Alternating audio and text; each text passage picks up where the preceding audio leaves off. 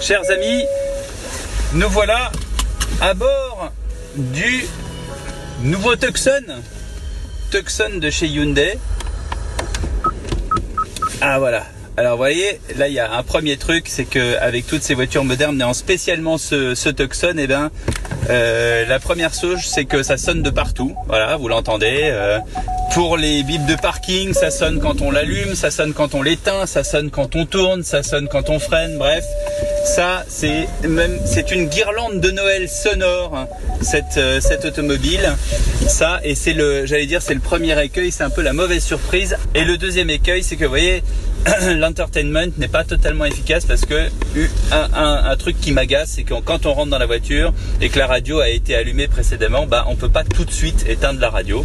Bon, bref, euh, passer ces écueils un petit peu agaçants, ça ce sont des petites choses euh, parce que sinon, quand on arrive devant ce Tucson, la première chose qu'on remarque, c'est qu'il n'y a pas de phare à l'avant. Il y a juste une énorme calandre et on se dit mais alors où sont les phares? Est-ce que c'est euh, typiquement années 80 où les phares se soulèvent? Ce sont des phares à LED qui sont euh, euh, cachés dans les embouts plastiques, je sais pas comment dire, de la calandre, qui fait que la calandre tout d'un coup s'illumine. C'est absolument euh, bluffant quand on connaît pas les choses. Bon, alors. Euh, nous sommes à bord du Tucson hybride, qui est donc euh, celui qui est tout en haut de la gamme. Hein.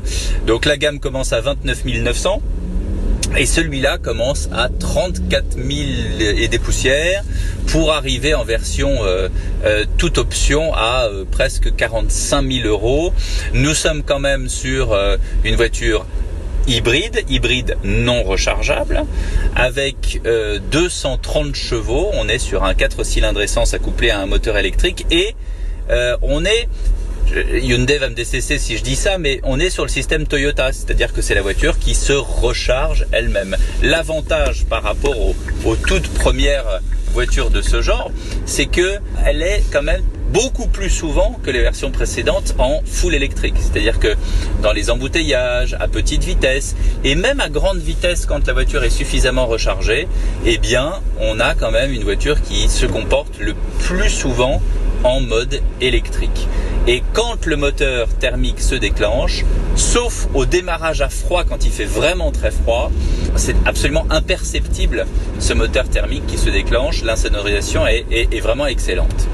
Et vous remarquerez une chose euh, sur euh, les compteurs qui sont évidemment digitaux, c'est qu'il n'y a plus de casquette. Vous voyez, espèce de petite casquette qui a au-dessus des compteurs, ben là ça n'existe plus.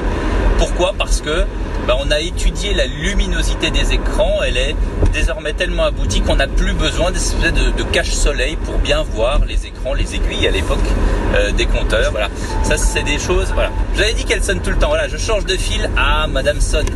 Alors Et puis alors, c'est pas la première fois sur euh, les nouveaux modèles Hyundai que je remarque une chose, c'est que cette voiture est assez raide. Elle est raide.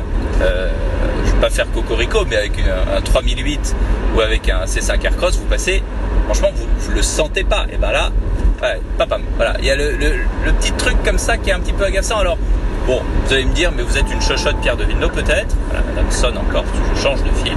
Et là, boum, boum, boum, boum. Ah oui, c'est ça, c'est ces suspensions qui sont raides là. Ça, quand même, on devrait pas avoir ça dans une voiture en 2021. Alors, il y a quand même un autre élément qu'on a testé en extérieur avec les enfants. Je vous fais écouter. Alors, il prend sa télécommande.